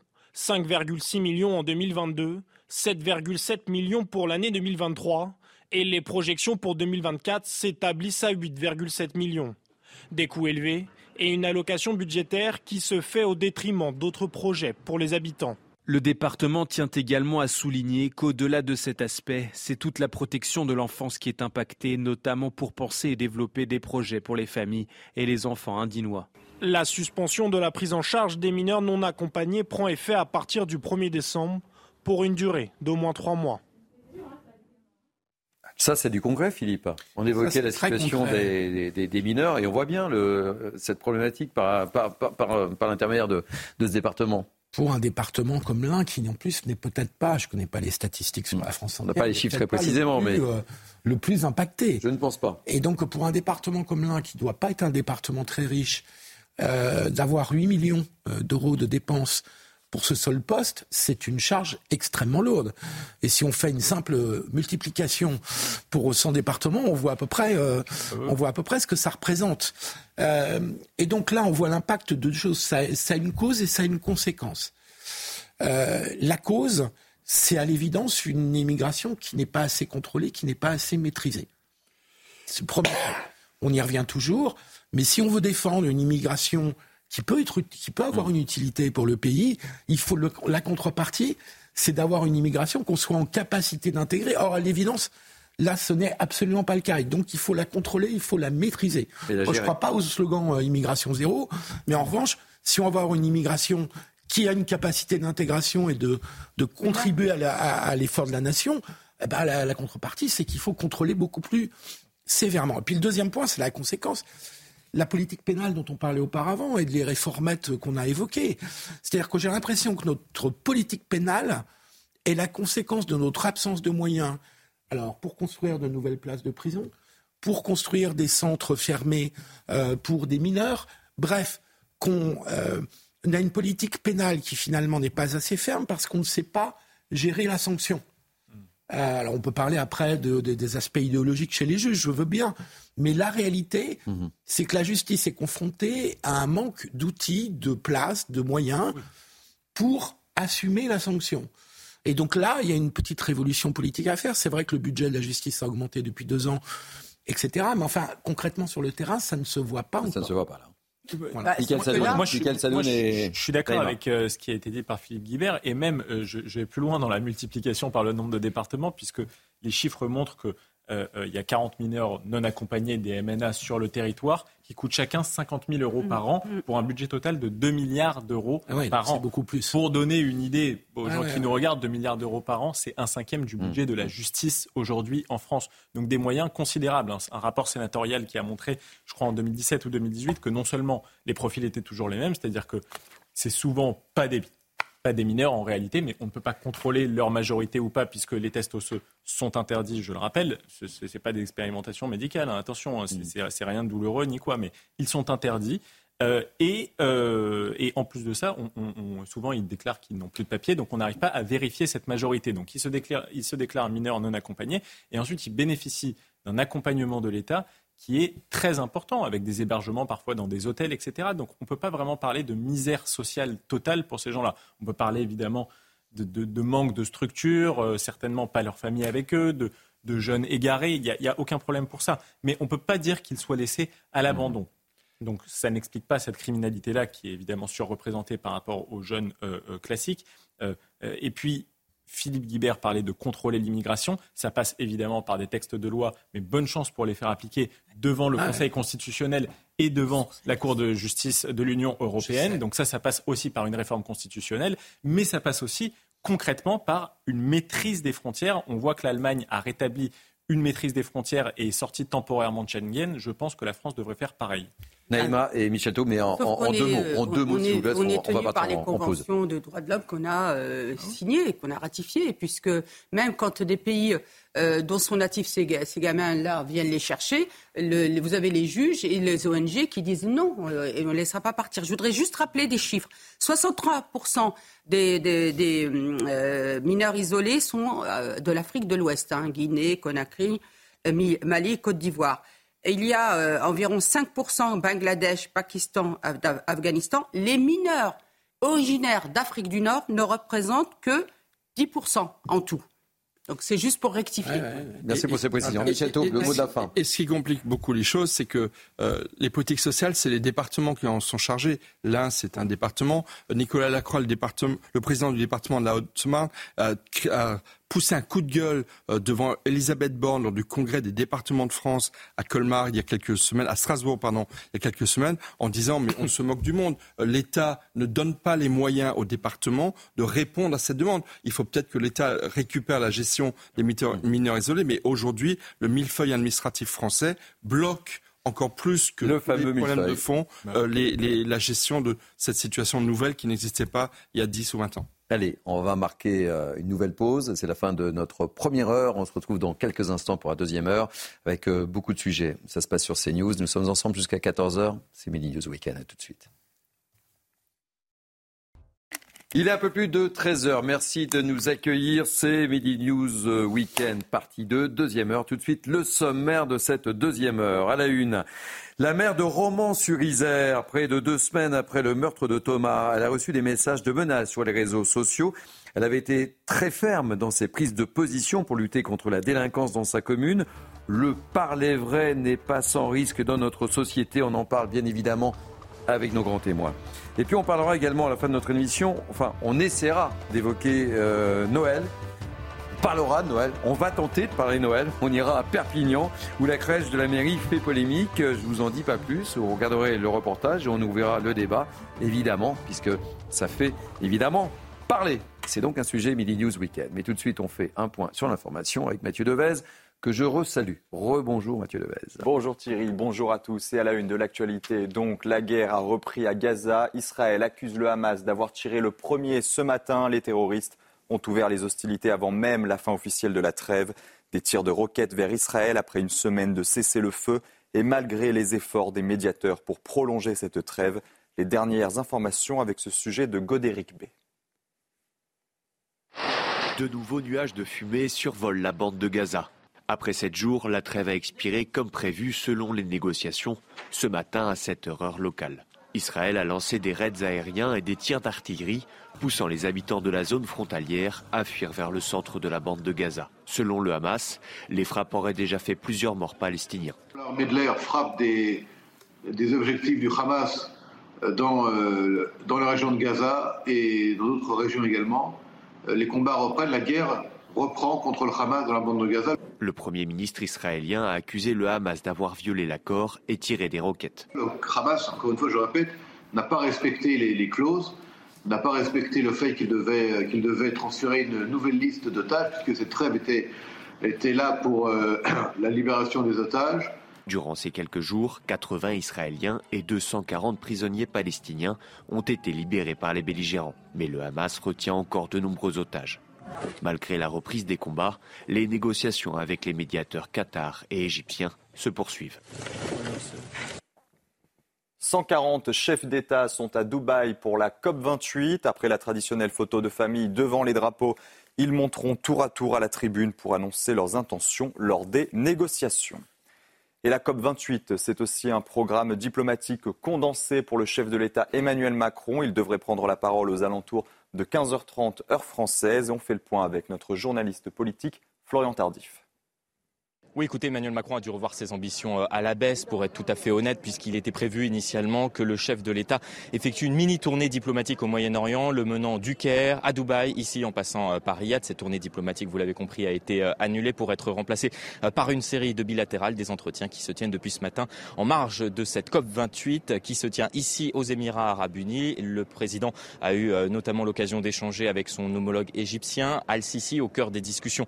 Vous l'avez compris, l'arrêt de la trêve entre Israël et euh, le euh, Hamas. La France souhaite une reprise dès que possible de cette dernière pour trois raisons, m'explique-t-on, au sein de la diplomatie euh, française. Premièrement, la libération totale des otages. Deuxièmement, l'augmentation, si possible, de l'aide humanitaire. Et troisièmement, le travail autour du jour d'après que l'on tente d'ores et déjà de dessiner avec les différents dirigeants concernés. Alors tout ça semble compliqué puisque après les images de soulagement, ce succès d'une période de grande incertitude. Voici euh, ce qu'on m'expliquait encore ce matin euh, dans l'entourage du euh, président de la République, même si on affirme toujours que les discussions se poursuivent entre les différentes parties pour tenter, tenter, je dis bien, une reprise de cette trêve.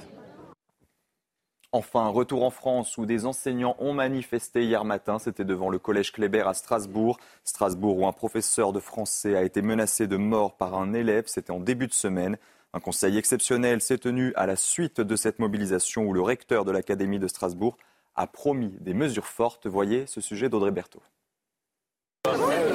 Pancarte à la main, ils sont venus réclamer plus de moyens. 37 sur 38 professeurs du collège Kléber à Strasbourg se sont mis en grève ce jeudi.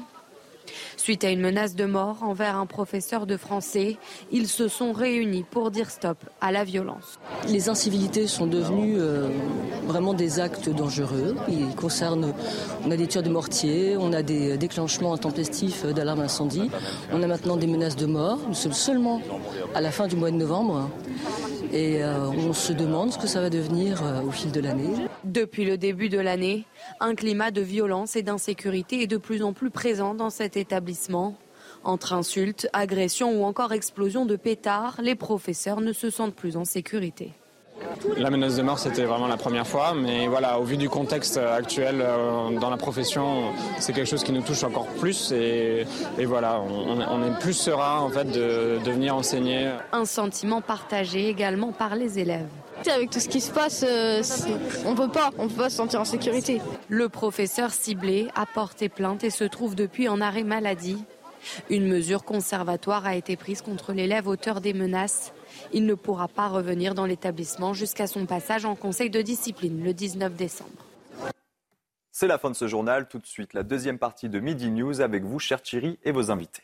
Merci beaucoup. Et on vous retrouve dans 15 minutes. Je vous représente l'équipe qui m'entoure depuis une heure euh, ce matin. Naïma Fadel, essayiste. Michael Sadoun, expert en politique publique. Philippe Guibert, ancien directeur du, service d'information du gouvernement. Euh, Michel Thau, fondateur de l'opinion internationale. Et Harold Diman, spécialiste des questions internationales.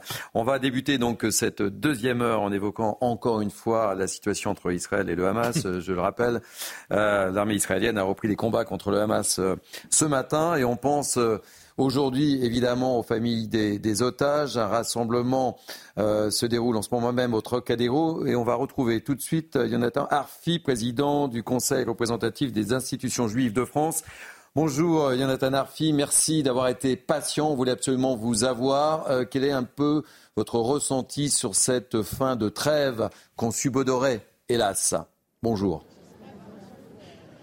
Ah, bonjour. Euh, le ressenti euh, ici, c'est d'abord évidemment euh, l'inquiétude pour maintenant le, sort de ceux qui restent otages du Hamas dans, la bande de Gaza. la trêve avait permis la libération, donc vous l'avez rappelé, d'un certain nombre d'otages israéliens, dont aussi des franco-israéliens qui ont été libérés. Mais aujourd'hui, il y a la reprise de, ces hostilités. Malheureusement, euh, cette responsabilité euh, pèse sur les épaules du Hamas qui a choisi donc de rompre la trêve et de ne pas poursuivre la libération d'otages. Donc c'est un grand sentiment d'inquiétude pour les, pour les familles. Et ici en France, l'envie de, rappeler que nous nous tenons aux côtés des Israéliens dans ce combat pour la libération des otages.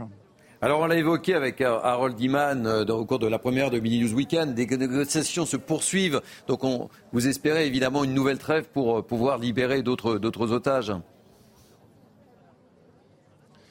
Oui, mais euh, effectivement, il y a des négociations qui se poursuivent par le biais du Qatar, par le biais de l'Égypte. nous souhaitons que la France pèse le plus lourdement possible face de la libération des otages, une priorité diplomatique dans le cadre de ces relations étroites avec le Qatar et avec l'Égypte pour faire levier sur le Hamas parce qu'il n'y a euh, que le rapport de force au final qui compte et qui permettra euh, d'asseoir le, Hamas à la table des négociations euh, avec l'idée d'obtenir la libération des otages. L'opération militaire qui reprend, elle a aussi la même vocation, celle de forcer le Hamas à comprendre qu'il n'a pas d'autre issue que de libérer les otages. Alors on a besoin d'images fortes. on revient sur la libération hier de, de qui a fait du, qui nous a apporté beaucoup de bonheur. On l'a vécu en direct sur, sur l'antenne de CNews. On a besoin de ce, type de, scène, euh, mon cher Jonathan Arfi. Oui, c'était une émotion extrêmement forte. Vous savez, la, maman de Miachem, Keren Shem, était en France euh, il y a euh, une dizaine de jours. Et nous l'avions vu, nous lui avons dit combien nous nous tenions à ses côtés. Nous lui avons permis aussi de, rencontrer les autorités françaises, d'échanger avec des associations, avec au fond, euh, euh, des gens qui en France voulaient lui dire qu'elle n'était pas seule dans cette épreuve. Et voir ces images hier, la voir euh, en larmes, retrouvant sa fille Mia, était un moment d'émotion intense pour, pour chacun de nous. Et en même temps, c'est une émotion partielle, malheureusement, parce que restent les autres otages et une émotion toujours teintée aussi d'une forme de malaise, parce que nous savons que euh, cette libération au compte-goutte, ces mises en scène euh, orchestrées par, euh, par le Hamas, eh bien, contribuent aussi malheureusement à leur plan de communication dont nous nous retrouvons d'une certaine manière piégés. Merci beaucoup d'avoir accepté de, témoigner dans Minutes de Week-end, mon cher Jonathan Arfi. Je rappelle que vous êtes président du Conseil représentatif des institutions juives de France. Sans transition, on va prendre la, direction de, de Romans-sur-Isère, où la mer euh, est carrément euh, menacée de décapitation près de deux semaines après le meurtre de, Thomas. L'élu a reçu des, messages de menaces sur les réseaux sociaux. Regardez ce, ce témoignage, ce sont des propos recueillis par Tony Pitaro et on ouvre le débat juste après. Depuis ses prises de position pour une plus grande fermeté vis-à-vis de la délinquance dans les quartiers, Marie-Hélène Toraval, la maire de Romans-sur-Isère, fait l'objet de pression. Cela a d'abord commencé par de l'intimidation via des appels anonymes à la mairie. On a demandé par exemple si j'avais une garde rapprochée ou si j'avais une Kalachnikov. Intimidation, menaces, la maire de Romans-sur-Isère voit chaque jour la violence aller de plus en plus loin, jusqu'aux menaces de mort. J'ai été menacée de mort sur Instagram. Un utilisateur m'a d'abord traité de facho avant de me prédire que sous un mois, j'allais avoir la tête coupée et qu'on allait jongler avec mon crâne. Marie-Hélène Toraval a déposé plainte et affirme qu'elle continuera de dire tout haut ce que tout le monde pense tout bas. C'est pas simple, Philippe Guibert, euh, d'afficher ses, opinions, d'être aussi euh, active et, de dire les choses et de dire la vérité. Oui, mais les réseaux sociaux facilitent la circulation des menaces. Et donc, euh, il est relativement, je mets des guillemets évidemment, euh, facile pour quelques individus de menacer de mort mm. euh, une élue qui a eu un, langage particulièrement clair. Ouais, et courageux. Et courageux. Courageux. en même temps, elle, ce qui est incroyable dans cette affaire, c'est qu'elle ne fait que dire ce que d'autres mères disent. C'est-à-dire, mm. qu'est-ce qu'elle dit au fond? Elle dit les pouvoirs publics, locaux, nationaux ont investi sur ce quartier, en particulier sur le bâti. En revanche, sur les personnes, euh, eh ben, on est euh, l'otage d'une centaine de, jeunes qu'on n'arrive pas à maîtriser, qu'on n'arrive pas à, contrôler, à faire entrer dans le droit chemin, et que tout le monde est victime de cette centaine de jeunes. Et tous mhm. les maires euh, de France et de Navarre qui sont confrontés à ces problèmes-là disent à peu près la même chose.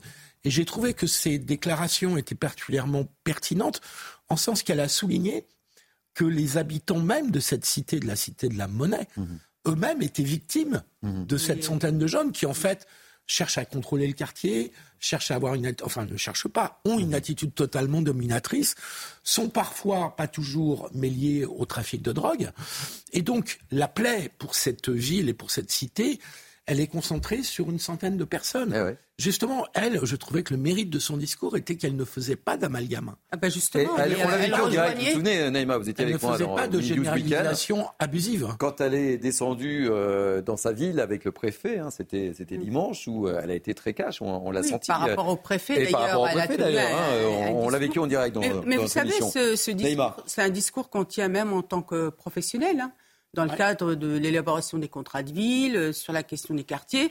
On, va, on voit aussi, euh, euh, on rencontre aussi les habitants qui disent aussi leur détresse. Et puis regardez autre chose. Regardez le- ce qui s'est passé à- dans certaines villes. Bah, je crois que c'est à Marseille, enfin à Pissevin, c'est, non, c'est à Nîmes. Je ne sais plus. En tout cas, regardez les personnes même qui ont reçu des balles perdues, euh, malheureusement, la petite Soukaina, Ouais. ou le, le papa euh, qui est d'ailleurs issu de l'immigration. Bien évidemment qu'il faut nommer la réalité, bien évidemment qu'il faut la nommer, et justement nommer ces, ces- ces- ces voyous qui gangrènent ces quartiers-là et qui permettent pas que ces habitants vivent en toute sécurité. Et la protection des habitants, on la doit à tout le monde, et qu'importe le- dans quel territoire on, on vit. Et tant mieux qu'aujourd'hui, enfin, on, on- on dise les choses. Mais ce qui me gêne, moi, je vais vous faire un aveu aussi, euh, Thierry, c'est qu'on dise c'est courageux. Mais, mais en- enfin, c'est terrible. Parce qu'on a tellement dans son peur. rôle. Mais non, mais on a tellement peur de cette pression, Elle est dans son rôle. de cette pression idéologique de certains, menaçante d'autres, qu'on n'ose plus. Oui, mais c'est comme pour les enseignants qui, euh, qui hésitent à enseigner fois, certaines matières, c'est des élus qui prennent pas position, Et et, euh, et c'est le silence qu'on évoquait tout à l'heure à Pau aussi. Mais ça pose aussi la question, et je rejoins ce qu'a dit Philippe, de l'anonymat des réseaux sociaux. Là, Ouais. il faudra vraiment le poser, parce que c'est dramatique. Et aujourd'hui, il y a des gens qui n'osent plus prendre la parole à cause de ces réseaux sociaux. Allez, nous sommes avec Eric Henry, délégué national Alliance. On voulait absolument l'avoir dans Mini News au Weekend. Bonjour Eric Henry. Euh, quel est votre ressenti sur les menaces euh, que subit euh, la maire de, de Romans-sur-Isère Dire la vérité euh, et être, avoir le discours de la vérité, c'est pas récompensé visiblement, c'est le moins qu'on puisse dire.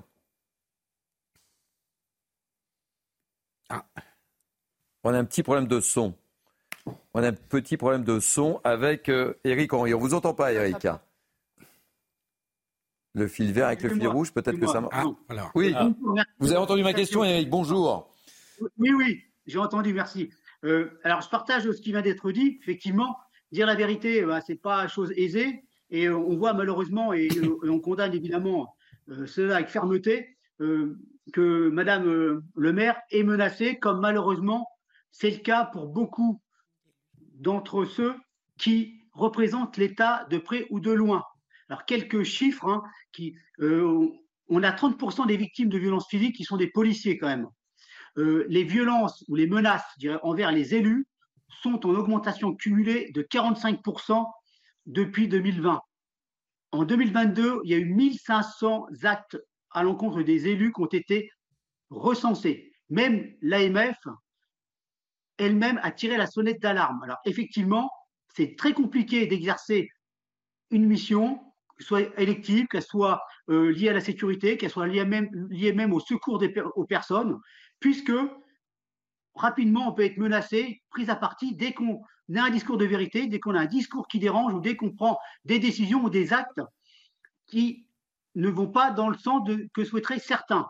Et j'ajouterais même que, en ce qui concerne les enseignants, on a environ un enseignant sur deux qui se sent menacé et qui ne réalise pas sa mission, notamment lorsqu'il s'agit d'histoire, euh, de façon sereine. Et c'est vraiment symptomatique de l'affaiblissement de l'autorité de l'État, symptomatique d'une société en, déli- en délitement, en déliquescence. Et le choc d'autorité, notamment, qu'Alliance Police Nationale revendique par la lettre ouverte co-signée par notre secrétaire général Fabien Vandelmeric et le secrétaire général adjoint Olivier Orco, s'avère plus que jamais nécessaire. Merci euh, beaucoup, Eric Henry. Je rappelle que vous êtes délégué national Alliance. Merci beaucoup pour votre témoignage. Euh, très rapidement, un mot, parce que je voudrais qu'on parle de, de Perpignan et on arrive quasiment au terme de l'émission. rapidement, pour, pour reparler de cette parole euh, un petit peu interdite, cette mère se fait traiter de facho par les gens qui la menacent. C'est le nouveau discours. Les juifs qui subissent le nouvel antisémitisme se font aussi traiter de nazis. Donc il y a une partie des minorités qui sont en France qui ont compris le discours qu'il fallait tenir pour s'autoriser à des violences. Il fascise l'adversaire et quand l'adversaire est un fasciste, on peut se permettre n'importe quoi avec lui. Et je tiens aussi pour responsable certains responsables politiques ou certaines autorités médiatiques qui ont Mhm. un vocabulaire un peu délié sur le sujet et qui traitent d'extrême droite ou de facho toute personne qui n'est pas d'accord avec eux. Ces gens-là ont justifié cette violence qui aujourd'hui s'applique avec leur propre vocabulaire. Allez, euh, il nous reste quelques instants. Euh, on n'aura pas le temps de, de voir le sujet, mais je vais vous amener à Perpignan. On va parler un peu de, de Noël. Enfin, on va essayer d'en parler parce que je ne sais pas si on, on a le droit de parler de, de Noël euh, dans, sûr dans- a le droit. dans les temps, dans les temps parler. qui C'est le mois de Noël. Oui, il me semble. Euh, à Perpignan, la crèche de la mairie donc fait une nouvelle fois euh, polémique. Et l'an dernier, elle avait été installée à l'intérieur de la mairie, et là, elle a été installée à l'extérieur. Je ne sais pas si on le voit sur les images. Est-ce qu'on peut, on peut voir ces, ces images? Quel est un peu votre Si c'est à l'extérieur. votre, euh, c'est à l'extérieur. Ouais, c'est à l'extérieur. Oui, mais normalement c'était à l'intérieur. Donc là, c'est euh, Ouais. c'est c'est un peu bizarre. Euh, Philippe Guibert, ça vous inspire quoi? Parce que on, vous connaissez, on a beaucoup parlé des décorations de, de Nantes. euh, ça, ça devient difficile. euh, le sapin de, de Bordeaux qui est différent. On n'a pas évoqué, mais le sapin de Strasbourg qui a été effectivement tagué par des écologistes euh, euh, hier soir. Enfin, on vit dans une drôle d'époque quand même. hein, et parler de Noël. Oui, euh, On pourrait faire simple. hein. On pourrait faire simple. Moi, je vais, je jouer un peu le laïcard, vous me pardonnez. euh, Ouais, c'est pour ça que je donne la parole. Sûr. Euh, moi, j'adore les crèches de Noël. Euh, je trouve que esthétiquement et culturellement, euh, c'est important. Mais je trouve qu'il doit y avoir une séparation. C'est un peu le sens du- de la République laïque, euh, qui est de dire euh, les manifestations religieuses, que Noël est quand même une manifestation religieuse, même si pour beaucoup elle est plus aujourd'hui une manifestation culturelle, Euh, mais c'est une manifestation religieuse et c'est très très bien. Et c'est notre tradition, c'est la tradition française, euh, et c'est très bien comme ça. Mais si les pouvoirs publics locaux, qui sont représentants de l'État, hein, parce que la mairie est aussi, le maire est un représentant de l'État, et donc soumis à euh, l'esprit de la laïcité, et en plus à la loi de la laïcité, pouvaient éviter de faire des démonstrations euh, Ça un peu embête qui ostentatoires. Mais moi, Ça je suis qui, cette crèche Allez, de Noël je peux terminer ma Allez, laissez terminer. Ça, vous toujours ouvrez le- Non mais laissez terminer Philippe et puis on ouvre, Bah oui, mais on on, en pas parle rapidement. À partir du moment où on rentre dans une logique où on dit un pouvoir public va se va, va signaler qu'il qu'il se reconnaît dans une religion, il va inévitablement d'autres pouvoirs publics ou le même pouvoir public va faire le- la même chose avec d'autres religions.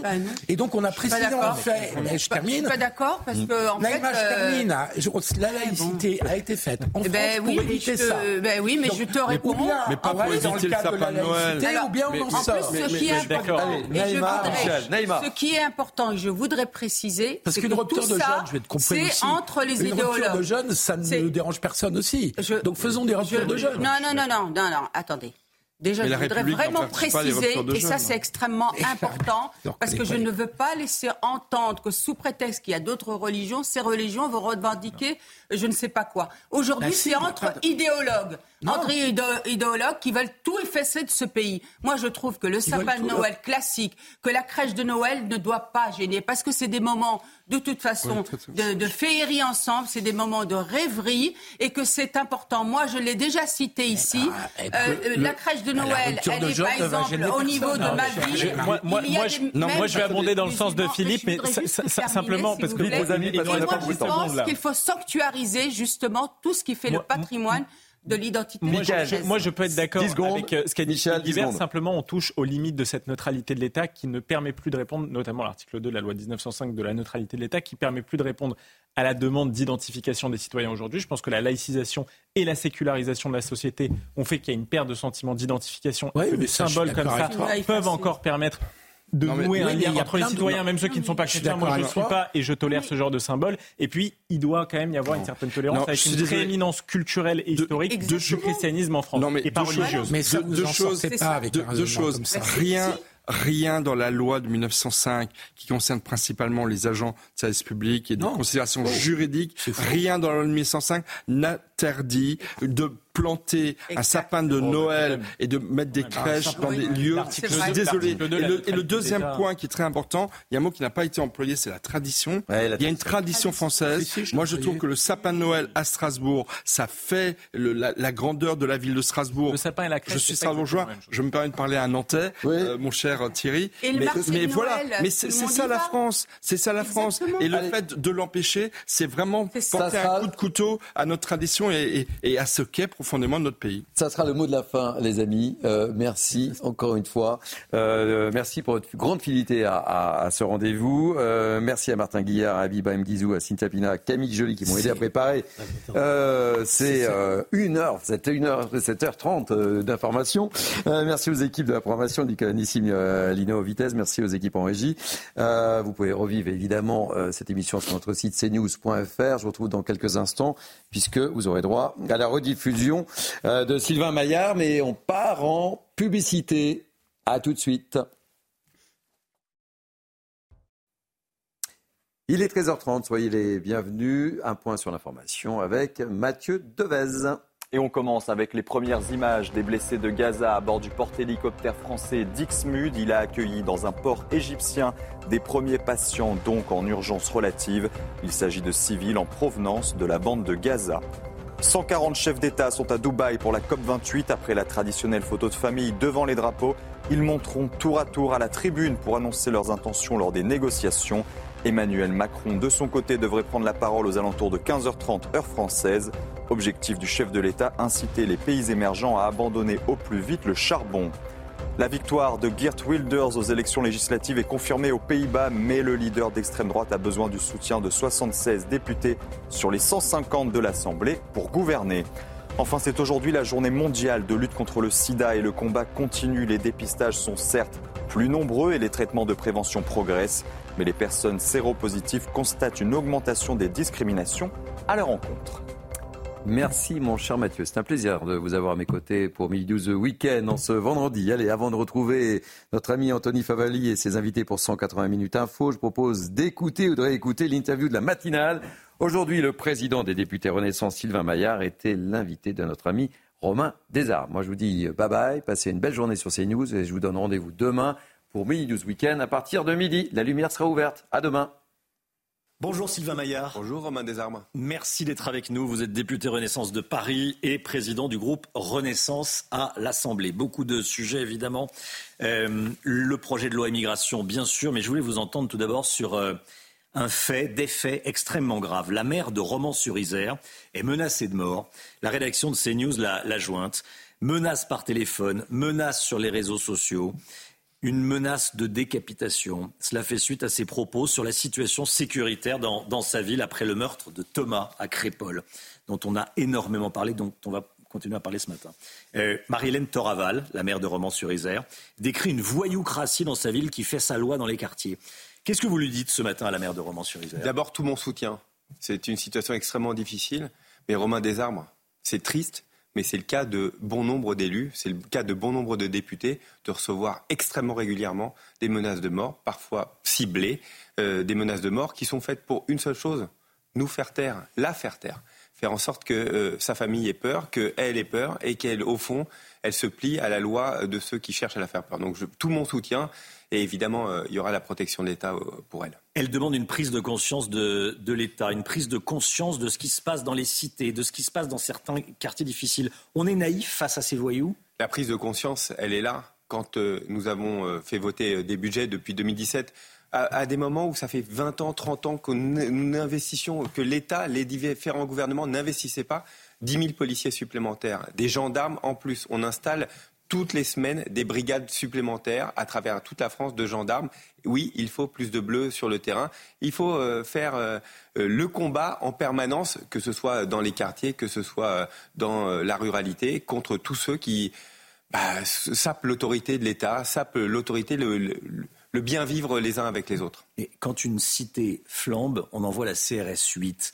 Euh, Heureusement, ça fait Heureusement, mais c'est la fièvre. Ça non, non, non, attendez, attendez. D'abord, on restaure l'autorité. Qu'on soit très clair. D'abord, quand vous dites elle flambe, on restaure l'autorité. Je vous rappelle qu'au moment euh, des émeutes, euh, en juillet, juin, juillet, vous vous rappelez, il n'y a, pas si longtemps, d'abord on restaure l'autorité. Ensuite, on regarde ce qu'on fait, comment on s'organise, qu'est-ce qu'on doit éventuellement modifier Et la justice, évidemment, euh, passe dans, dans le même temps. Mais d'abord, on restaure l'autorité. Nos concitoyens, ce qu'ils souhaitent, d'ailleurs ils nous le disent en permanence, c'est plus d'autorité. Quand on met plus de policiers ou de gendarmes dans la rue, C'est ce qu'ils veulent et ils ont raison. Quand on met plus de, greffiers, plus de juges dans les tribunaux, c'est ce qu'ils veulent. Quand on, il y a plus de profs, plus d'autorités dans l'école, les annonces de Gabriel Attal, je crois, ont, eu euh, beaucoup de, de résonance et c'est normal. Il nous faut plus d'autorité. Sylvain Maillard, les émeutes se sont arrêtées pourquoi? Parce que les trafiquants de drogue, dans de nombreuses cités, ont sifflé la fin de la partie. Ils ont dit arrêtez, on vend plus de les, drogue. les, les émeutes se sont arrêtées. C'est ce que disent de nombreux policiers. Oui, c'est- c'est- surtout c'est leur action qui euh, massive, qui en cinq jours, moins cinq jours, ont permis euh, de faire en sorte que ces 10 000, 10 000 jeunes euh, euh, soient d'abord traduits très vite devant les tribunaux. Vous savez, quand dès le, premier soir, euh, on a immédiatement euh, euh, les services de police, de gendarmerie, mais aussi évidemment la justice qui se met les uns bien coordonnés les uns avec les autres, et que vous en avez 2000 qui sont arrêtés et, mis, hors, la loi. Vous savez, ça, ça arrête aussi, ça calme beaucoup de, beaucoup de monde, et tant mieux, c'est ça l'autorité. Plusieurs, fois, plusieurs voix se font entendre pour demander l'instauration de courtes peines pour s'attaquer à la, à la délinquance dès le plus jeune âge. Une courte peine de prison, quelques semaines, quelques jours. Vous êtes pour, vous êtes contre?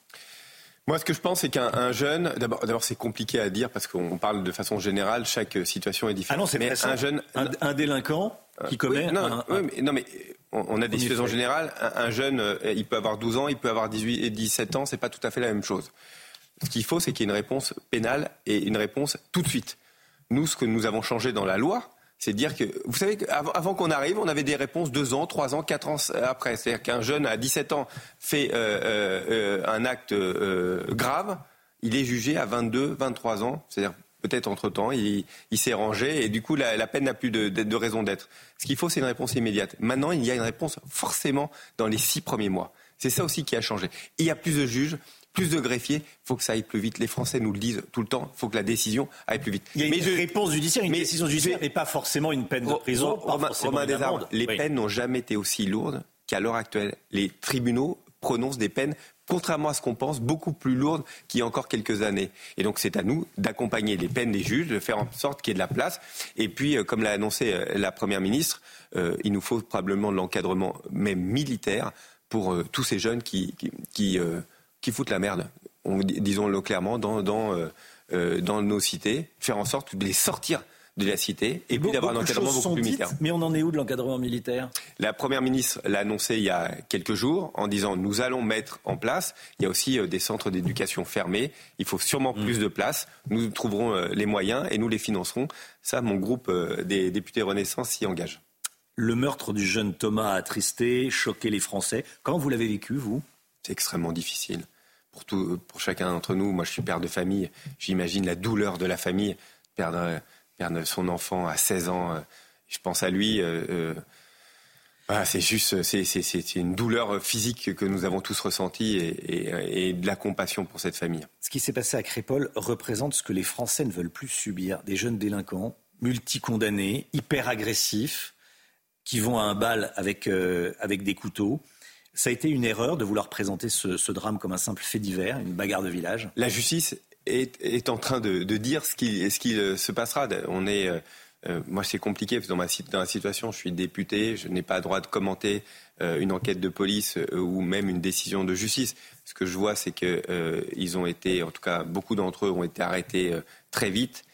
Ils sont déférés devant les tribunaux et je souhaite qu'il y ait des peines extrêmement fermes, extrêmement fortes, parce que ce qui s'est passé est juste un drame et surtout inacceptable, inacceptable. Oui, juste avant de parler du projet de loi immigration, le ministère de l'Intérieur ne voulait pas donner les prénoms des individus mis en cause dans le meurtre de Thomas. Ça a été une erreur? C'est pas le ministère de l'Intérieur qui ne voulait pas, c'est la justice qui oblige, euh, pour, et particulièrement les mineurs, à ce que les noms ne soient pas rendus publics. Ah, les noms, oui, mais les prénoms. Et là, les prénoms n'étaient pas donnés. C'est dans, dans la loi, c'est les, les, les, les noms, les identités, peut-être pour pas les reconnaître. Mais Je, je- je crois que c'est vraiment un mauvais procès. Le, le- le fond de l'affaire est très clair et sordide. Euh, Pourquoi un mauvais et donc, procès? bah, Parce que je, je- ce qui est sordide, c'est qu'on a un jeune qui a perdu la vie, un jeune de 16 ans, voilà, qui est juste là pour faire la fête et qui a perdu la vie. C'est déjà suffisamment sordide pour qu'on laisse la justice et la police faire son travail, ils font leur travail, et que euh, celui ou ceux qui, qui, ont, qui ont fait cet acte horrible puissent être euh, rapidement euh, d'abord identifiés puis euh, condamnés. Le projet de loi immigration. Euh, Il est en commission des lois à l'Assemblée nationale. Euh, on, on parlait de délinquance. Vous faites le lien, vous, entre immigration et délinquance? Non, je, je, vous savez, on, sur le, le, projet loi immigration, c'est un projet de loi qui permet quoi? Qui, nous, qui est avant tout euh, un projet qui va faire, nous permettre d'accélérer les procédures pour faire en sorte que ceux qui n'ont pas vocation à être en France s'en aillent. C'est d'abord ça, c'est un mmh. projet de fermeté. Et donc nous portons cette fermeté en disant ceux qui ne sont pas, qui sont en France sans euh, sans papier et qui n'ont pas vocation à être euh, en France doivent partir et doivent partir plus vite. Vous savez, à l'heure actuelle, Romain Desarmes, on a 12 recours. Donc quelqu'un qui arrive sans papier, en fait, va rester en, avec tous les recours entre deux ans et demi, trois ans en France. Et le projet va créer prévoit d'en créer plus que quatre. Non, plus que trois. Et nous, les députés Renaissance, nous portons le fait qu'il n'y en ait plus que deux. Mmh. Et nous voulons qu'il y ait une décision définitive au bout de huit mois maximum. Très simplement, quelqu'un euh, vient en France. Au bout de huit mois, on lui dit tu peux rester ou tu ne peux pas rester et, qu'on puisse euh, faire en sorte que s'il y a une OQTF, il puisse repartir le plus rapidement possible dans son pays. Oui, mais les OQTF sont très peu appliqués. Non, vous, vous, vous savez, pourquoi, pourquoi, ils sont, pourquoi ils sont pas appliqués Il y a 10% des OQTF okay. qui sont appliqués. pourquoi Vous, le connaissez, vous connaissez ce chiffre mieux pourquoi, que moi. Pourquoi ils ne sont pas, pourquoi ils ne oui. sont pas appliqués pour certaines Parce que d'abord, on en prononce des OQTF, mm. et puis euh, on peut les rendre possibles deux ans plus tard. Parce qu'entre-temps, il y a eu tous ces recours. Nous allons mm. faire en sorte qu'il n'y ait plus que deux recours. S'il y a deux recours, au bout de huit mois, c'est plus facile de renvoyer quelqu'un que quand euh, il s'est entre-temps marié, eu des enfants, euh, installé dans un vie, la vie commençait à travailler. En fait, c'est une question d'efficacité. C'est un projet de loi d'efficacité. On dit oui, on dit non, mais quand une fois qu'on l'a dit, on l'a dit vite et on peut le faire exécuter. Il est en train de, donc d'être réécrit par la, la, commission des lois, ce, ce, ce, texte, après son passage au, au Sénat. Euh, les députés ont réintroduit l'aide médicale d'État, euh, la régularisation des salariés qui exercent un métier en tension, la suppression du, du délit de séjour irrégulier. Est-ce qu'il n'aurait pas raison, Eric Ciotti, quand il parle d'un petit texte au, au, rabais qui va en réalité pas changer grand-chose? Mais euh, je vous le dis, en fait, c'est un texte d'efficacité. Faire en sorte que ceux qui n'ont pas vocation à être en France repartent. Et donc nous allons passer, je vous, on vient d'en mmh. parler, des procédures de 12 à deux. Est-ce que, Eric Ciotti va pouvoir voter contre ce texte? Vous savez bien que non. Vous comprenez bien qu'il il nous faut changer euh, la loi, c'est ce que nous sommes en train de faire. Sur l'AME, on l'a toujours dit, nous avons besoin d'une aide médicale d'État euh, d'abord pour une question de santé publique. C'est la moindre des choses. On ne va pas vivre avec euh, le retour de la tuberculose euh, ou, euh, ou, la variole. On, est, on, on comprend bien qu'il faut soigner les gens, ne serait-ce que par humanité. Et puis à côté de ça, on l'a toujours dit, nous voulons que dans les métiers en tension, ceux qui viennent pour bosser, enfin ceux qui travaillent à l'heure actuelle, qui bossent mm. dans nos services partout, dans nos hôpitaux, Mais là, vous dans toutes les entreprises. Ceux qui, qui viennent pour bosser. Qui bossent à Europe 1. Non, ceux qui bossent à Europe 1 à l'heure actuelle. Vous savez, je vais croiser du monde. Je suis sûr que tout le monde n'est pas français ici. Eh ben, vous savez quoi Ils viennent travailler, ils se lèvent tôt pour venir travailler, qu'on puisse faire une bonne émission. Eh ben, moi, je veux que ceux qui bossent, on parle de quoi? De 7000 personnes peut-être par an? Eh ben, ils puissent être régularisés parce que c'est une chance pour la France. Par contre, on obligera des cours de langue euh, fortement. Et ces cours de langue... News. Mais, euh, mais, mais, mais, News. mais, mais vous, alliez, vous alliez nous dire ceux qui viennent pour bosser en France. Et c'est justement ça que euh, l'opposition. Je sais que vous dans la, dans la loi, dans la loi, c'est ceux qui sont à l'heure actuelle on travaille, mmh. ceux qui sont en train de, euh, qui travaillent dans des métiers en tension, c'est très clair, c'est 7, 000, 7 à 8 000 personnes par an. Mais, mais, vous connaissez l'argument euh, de ceux qui sont contre, contre ce texte. C'est très populaire. Romain Desarmes, cette, cette, mesure est très populaire.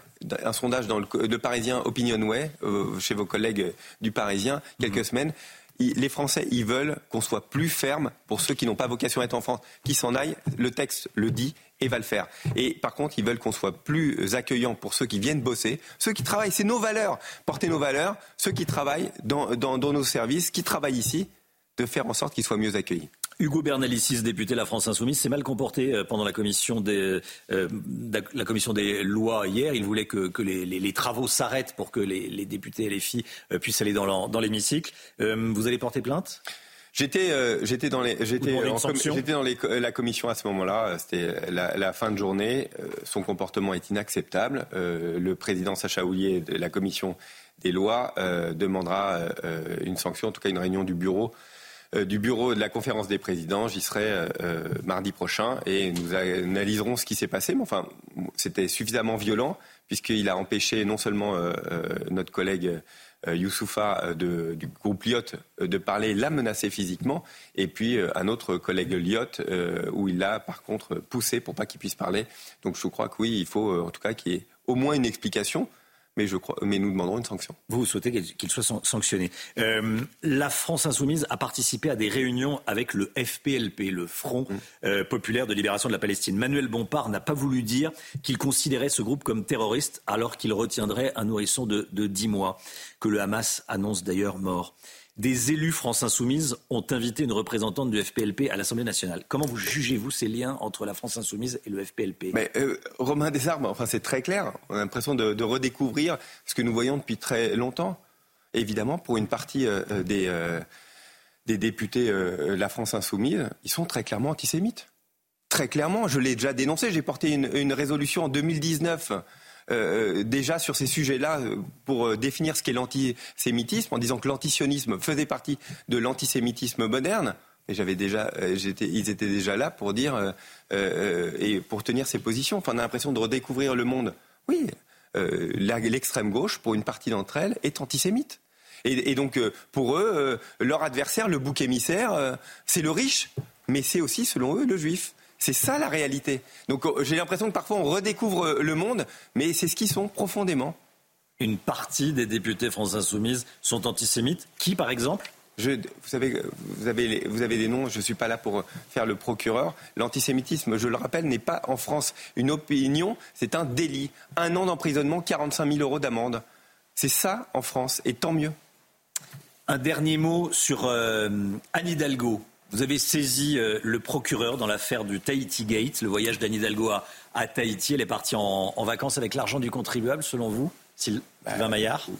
Oui, très clairement. En tout cas, je souhaite que le procureur puisse se saisir de cette affaire. On voit, on voit très clairement qu'il y a un mélange des, genres et les explications qu'elle a fournies en expliquant qu'elle euh, partait aussi à Auschwitz et, euh, dans la même phrase, un, un, voyage à Tahiti et aller à Auschwitz, c'est pour moi profondément scandaleux. Elle doit donner des explications.